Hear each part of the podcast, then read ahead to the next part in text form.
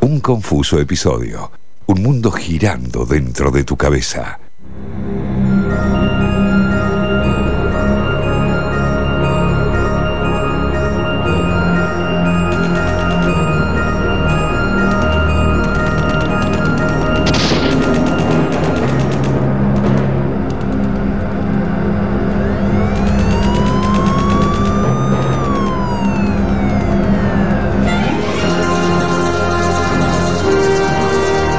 Qué épica esta cortina, por Dios, qué épica esta música.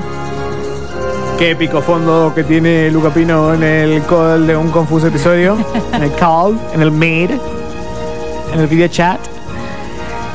A ver, abrimos el Cinebardo del día de hoy. Eh, Cinebardo donde vamos a tener algunas películas que me parece que hablan un poquito más allá de la película, sino también de la construcción de la imagen que va haciendo eh, de nosotros mismos, ¿no? Casi como lo que hablamos siempre eh, en la tele que nos parió. Bueno, también ver cómo eh, construye un poco el cine nuestra, mm, nuestra, nuestra percepción del mundo y de las cosas, ¿no? A ver, eh, vamos por partes. Robocop, aquella película de 1987 imagen que, que ya se, se transformó en una figura. O sea, el tema Robocop ya sabemos básicamente qué es, ¿no? El sí. robotito ya, ya te viene a la mente directamente. Sí. Después de la película se hicieron series, un montón de merchandising y toda la bola. La cuestión es que, mm, que, que Peter Weller, que, que- quien hizo de Alex Murphy en aquella película de, de- de Robocop, parece que va, le están incitando para hacer unas nuevas películas. Ya es un tipo grande, de, Sí. de- de casi 70 años, pero la situación es un poco hacer nuevas remakes y que él vuelva a aparecer, y por eso también un poco me, me vino a la agenda a la cabeza. Pero me parece una película re interesante porque tiene eh, diferentes cosas que, que siempre me llaman la atención. Por un lado, me, me copa mucho cuando en el rodaje de una película al protagonista le pasa algo parecido a la historia que está contando. Eso es terrible. Eh, a ver, se me viene a la, al- a la mente eh, un documental de que para mí es también es, eh, increíble ese rodaje. Estoy hablando del rodaje de Apocalipsis Now. Sí. Eh, el documental se llama Hearts of Darkness, eh, Corazones en las Tinieblas, en lo que me parece el rodaje más desquiciado que hubo en la historia del cine de Francis Ford Coppola. El que no lo conozca, vea. Si no vio la película, vea el, ro- vea el documental y después vea la película. Sí. Porque es otra concepción, directamente, Sí, de, de lo que sucedió en esa película que intentaba eh, recrear lo que vivió la juventud de los Estados Unidos en Vietnam. Bueno, ellos lo hacen.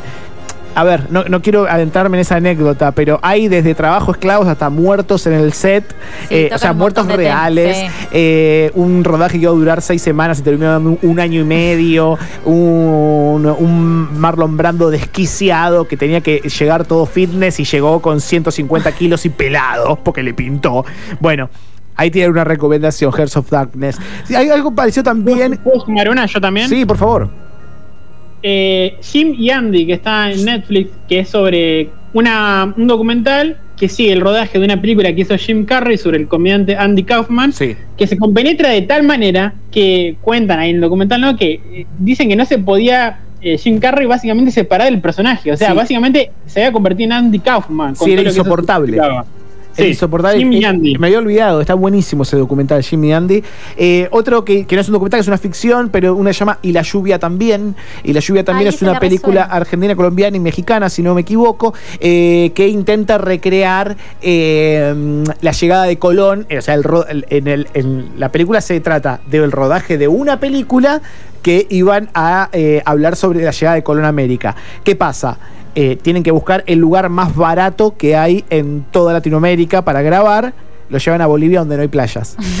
¿No? Eh, y en esa, y en, en- en esa realidad también se, se- se da una situación de mucho trabajo esclavo y la situación de, las, de los pueblos luchando por el agua que le Claro. estaban quitando. Y se llama Y la lluvia también porque fue una ley que sucedió eh, en su momento en Bolivia en el que la gente no podía recolectar el, el- el agua, agua de de lluvia. Les No. penalizaban si recolectaban el agua de lluvia porque esta- se había privatizado el acceso al agua eh, y esa película lo muestra de una manera muy, muy copada. Hace, hace un paralelismo ahí entre la explotación de Colonia, España, eh, de Latinoamérica, a la explotación que sucede hoy con las comunidades originarias y el acceso al agua. Está Esa muy la buena. tengo que ver, ¿eh? No la vi. Y la lluvia también se llama. Eh, o y también la lluvia, ahora no me acuerdo bien, pero debe estar de las dos Sí, sí, maneras. sí. Pero volvamos al punto. Y acá en Robocop pasa algo parecido. ¿Por qué? Alex Murphy, el personaje que protagoniza a Peter Weller, eh, lo interesante, bueno, el que no la vio, es un policía que llega a un. eh, lo, lo matan, básicamente, y la cierta. El, eh, el organismo de gobierno decide transformarlo en un robot huma- mitad humano, mitad máquina.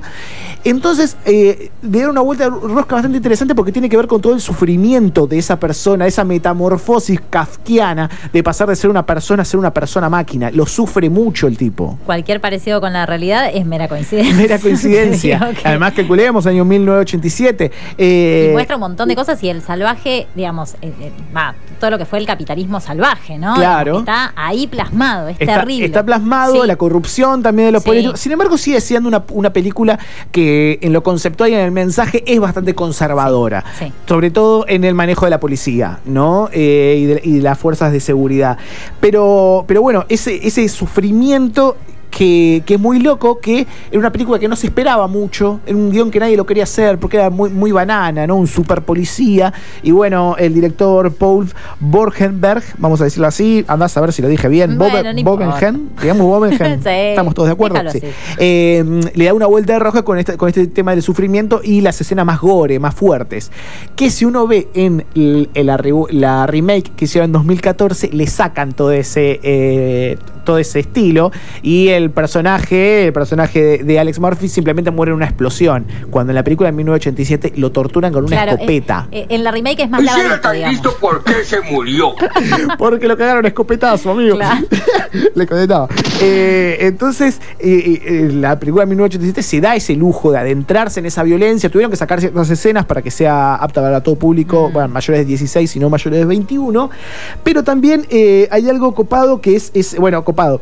Que, que es ese sufrimiento del, del protagonista en los trajes también. Pasaba 11 horas poniéndose traje de metal que estaba hecho para su para su, su fisonomía, ¿no? De hecho, le iba a hacer el personaje eh, Arnold Schwarzenegger y al final no lo pudo hacer porque era un tipo enorme. Le No ponían entraba. eso, no entraba, ¿no? Claro. Eh, al final hasta lo iba a dejar, no lo podía dejar. Además le pasaba eso, era algo en que los se había metido y no podía salir de ahí. No, terrible. Y hay una- un paralelismo bastante copado entre lo que le pasaba a él con el rodaje y lo que le pasaba al personaje de no poder salir de su realidad de ser mitad hombre, mitad máquina y no poder eh, ni siquiera estar muerto. O sea, Claro. quiero yo poder decidir la muerte y ni siquiera me dejan morirme.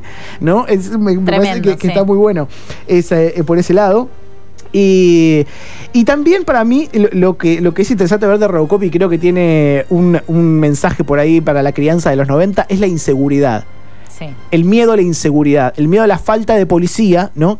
Un policía en cada esquina. ¿no? Va a estar todo bien porque tenemos un policía en cada esquina. Eh, y con bueno, todo lo que eso implica. con todo lo que se Claro. para bien y para mal. Para- obvio, O porque sí. to- todos seguimos recurriendo en ciertos eh, momentos y a muchas personas le da muchísima tranquilidad tener un policía. Y es, es así, y a muchas otras personas no. eh, ni hablar. Pero sí me interesaba como ese punto de, de cuando la ciudad ya entra en caos. Me acuerdo de una escena que hay un, un padre intentando dormir a su hijo, abre la ventana y se viene una, una bola demoledora. Claro. Que le, o sea, como anarquía total, anarquía y locura.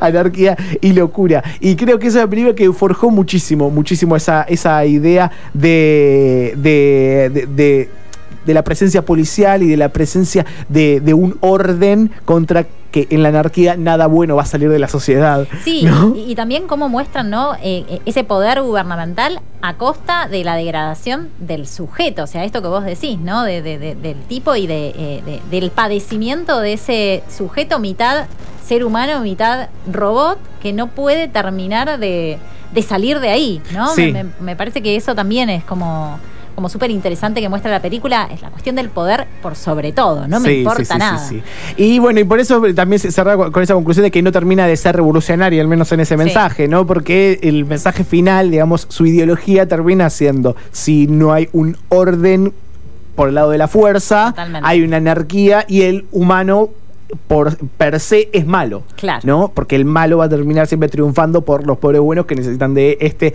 super que ne- y necesita esta eh, fortaleza mecánica con la tecnología para poder ser superiores a los demás. Terrible. Pero bueno, estaré, estaremos atentos porque re quiero ver si este tipo, si el buen Peter Weller vuelve al cine de la mano de Robocop. Un minuto nos queda, cerramos ahora con algunos mensajitos, eh, un confuso episodio y llega Cosa de Negros. Para mí el mejor programa de FM La Patria, pero no le digan nada porque me da un poco de vergüenza.